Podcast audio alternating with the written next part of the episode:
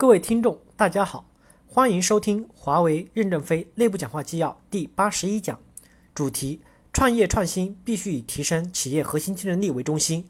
任正非在创业与创新反思总结交流会上的讲话。本文刊发于一九九九年二月八日。接上文，第二部分：千古传唱的歌才是好歌。我曾经说过，什么是最好的科研成果？请看看都江堰几千年后还在流淌。还在孕育川西大地，而两河文明古罗马的水厨已荡然无存。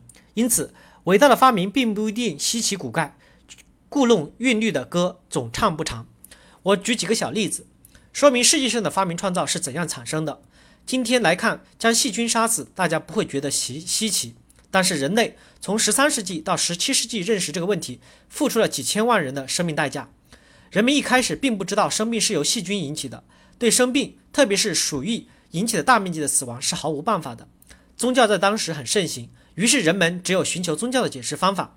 当时一个看门人列文虎克将玻璃瓶底不断的磨磨成了透镜，透过小镜片叠加，看到水里有小动物在动。人类第一次发现了细菌，并不知道它有什么意义，只认为是一种小动物。意大利巴斯特发现好好的啤酒为什么会变酸，后来将啤酒用高温煮了以后，封装就不会变酸。通过反复研究，认识到高温将细菌杀死了，这是一个简单的方法，却拯救了整个人类。当时用这个方法防止了细菌感染，死亡率大幅度下降。这是人类划时代的发明。所以，任何一个发明不是你转了多少个弯，搞了多少标新立异，出了多少自我设想的东西，而是对人类社会和对现实生活有意义，才是有用的东西。早期的飞机，你们敢坐吗？天天都有掉下来的危险。有些飞机长时间都飞得很好，突然一下翅膀就断了。科学家通过分析，认为是金属疲劳了。金属为什么会疲劳呢？是因为一定频率的振动造成了金属的疲劳。于是他们研究生物界，蜻蜓的翅膀振动更大，为什么它不会粉碎呢？后来在蜻蜓的翅膀上找到了一个黑点，原来是这个黑点起到了平衡的作用。我们现在的飞机翅膀上就安装了这个东西，解决了金属疲劳的问题了。这个成就现在说穿了不值钱，你们说值不值钱？火箭刚发射的时候，速度是非常慢的，喷火口的速温度非常的高，这个时候任何金属都能融化。大家猜它的舵是什么做的？木头。因为火箭从发射到进入正常的速度时，只有十几秒钟时间，这个时候木头烧光了也无所谓，反正所有东西都烧掉了，还不如用木头。把这个说破了，谁给他发诺贝尔奖金？又没有专利可申请，发了也没有用。这就是伟大的发明家。直升飞机和飞机出现的现时代一样。为什么一直没有投入运行，一直到三十年代才正规成为商品呢？就是因为直升飞机旋转时存在动平衡问题。有科学家提出在机尾上加一个风扇平衡力矩，大家认为这是一个最笨最笨的方法。后来科学家花费了二十多年时间，一直都没有解决力矩平衡的问题。最后还是觉得尾巴上加一个小风扇是最好的解决办法。我讲的这些小发明都是一个时代的伟大创造。大家变着花样编软件，把软件精简了再精简，优化了再优化，就是贡献。我曾经与中研部讲，为什么不和南开大学的数学系合作，培养一批博士来搞软件？以后我们的软件越来越复杂，算法是个大问题。如果没有高速的算法，机器运行速度慢，我们的机器就没有竞争力。因此，我们今天不要标新立异去做一些东西，这是没有意义的。我年轻的时候记得华罗庚说过一句话：神奇化，神奇化异是坦途，异化神奇不足提。这对今天创新的概念的和认识同样具有指导意义。第三部分，危机迫使我们不得不提升核心竞争力。麒麟山庄会议精神已传达了，但会后我们发现这个会议具有局限性。会议预测公司的危机可能在三年以后出现，而实际上比这个估计更提前。既要发展，又要避开危机，唯有的办法就是要大力的加速改变现状。第一个问题就是要寻找新市场，像哥伦布一样。市场部不要高歌雄赳赳气昂昂跨过太平洋吗？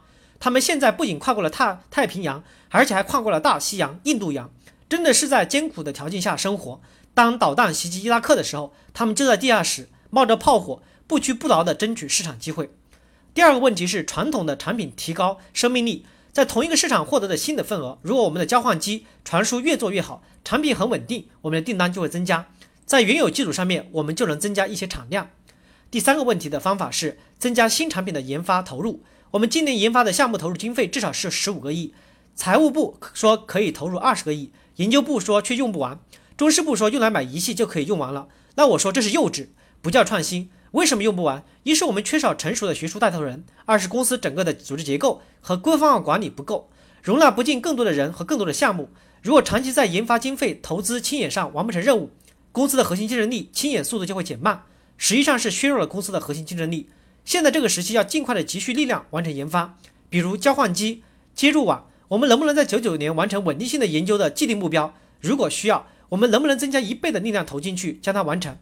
我们要看到这个时代的发展，不能一股脑儿不顾周围世界发生什么变化。正如我在 QCC 动员大会上的讲话，我们小改进如果不围绕提高核心竞争力这个大目标来做，我们做的也是无益的工作。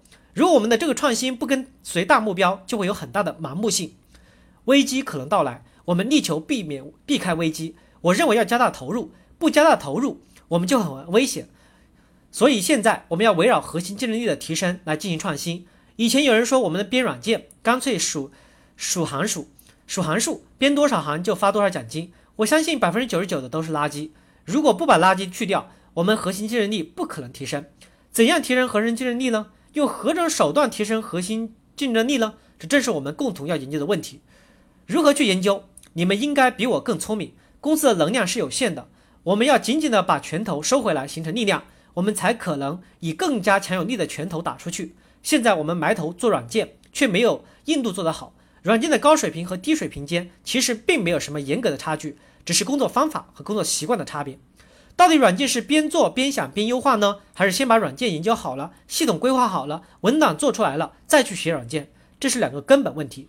中国人的特点是先上路边做边想，外国人的特点是先坐下来先搞文档和做系统分析，再去做软件。我们不习惯该怎么办？只有自我批判。吸收业界最佳的工作方法。任何一个人要不被时代所淘汰，唯一的办法就是学习、学习再学习，实践、实践再实践。只有取长补短，否则你一定会被淘汰。现在我们公司推行任职资格，我们的任职资格是从英国捡来的。劳动部有个项目是推行秘书任职资格体系，华为公司就把它接过来了，并组织人员去英国参加培训和学习。我今天讲英国是要讲英国的规范化管理，英国的管理条理十分清晰。英国现在为何渐渐的衰落了？原因在于没有创新。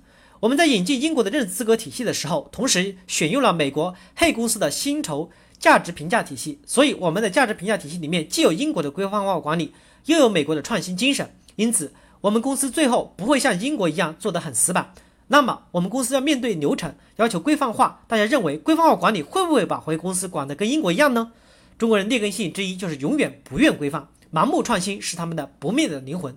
中国人老是想这个会了，再搞搞那个。好奇心是中国人的特征。如果我们推行规范化管理，中国人的创新精神仍是压也压不住的火花。不过，创新不像以前那么幼稚了，而是有序的、有价值的创新。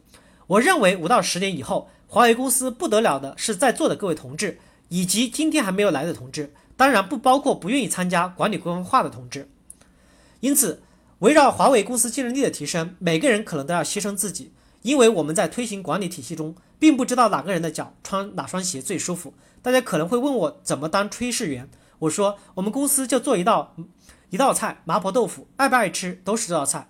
华为公司将会只推行一个价值评价体系，即只有一道菜麻婆豆腐。我们以这个价值评价体系来度量所有的人，我认为华为公司内部的矛盾才会摆平。我们认为我们的系统会不断的优化，不断优化的结果可以毛泽东主席的八个字来总结。团结、紧张、严肃、活泼。若太严肃了，就会向英国靠拢；活泼是创新，规划化的创新，就是向美国学习，效益将它会大幅的增加。五到十年，我们将共同进步，你们会成长为专家、工程师和商人等等，而我们的企业将成长为具有一定的生存能力和规模的企业。我们要继承前人成功的经验，只有继承，我们才能进一步的发展，而不是先还没有继承就想发展。现在外界一些报纸发表了不利于我们的言论，随着时间的推移，世界也会发生翻天覆地的变化。我们何苦要去说明什么呢？华为公司没有必要做出回答，因为时间将自然的会回答一切。不要分散我们狠抓内部管理的力量，同时也要从别人的批评中寻找自己的问题，加强自我批判。我认为华为公司发展到今天，现在和未来的十年间，正在和将要遇到千载难逢的机会。大家想一想，世界各国都很动荡，但中国却一直很稳定。在法治建设上正在一环一环的理顺，未来的五到十年正是华为公司在国家大好形势下乘风破浪、努力发展的大好时机。另外，深圳市的发展也很好，深圳将天蓝地绿、水清花红路宽，将变成美丽的国际城市，基础环境也将有很大的改变。我们国家已创造了好的大环境。中国共产党执政五十年以来，把一盘散沙的旧中国变成了统一、团结、协作、有效的国家。中国在此基础上会有较大的发展，华为也一定要随着大潮流有较大的发展。感谢大家的收听。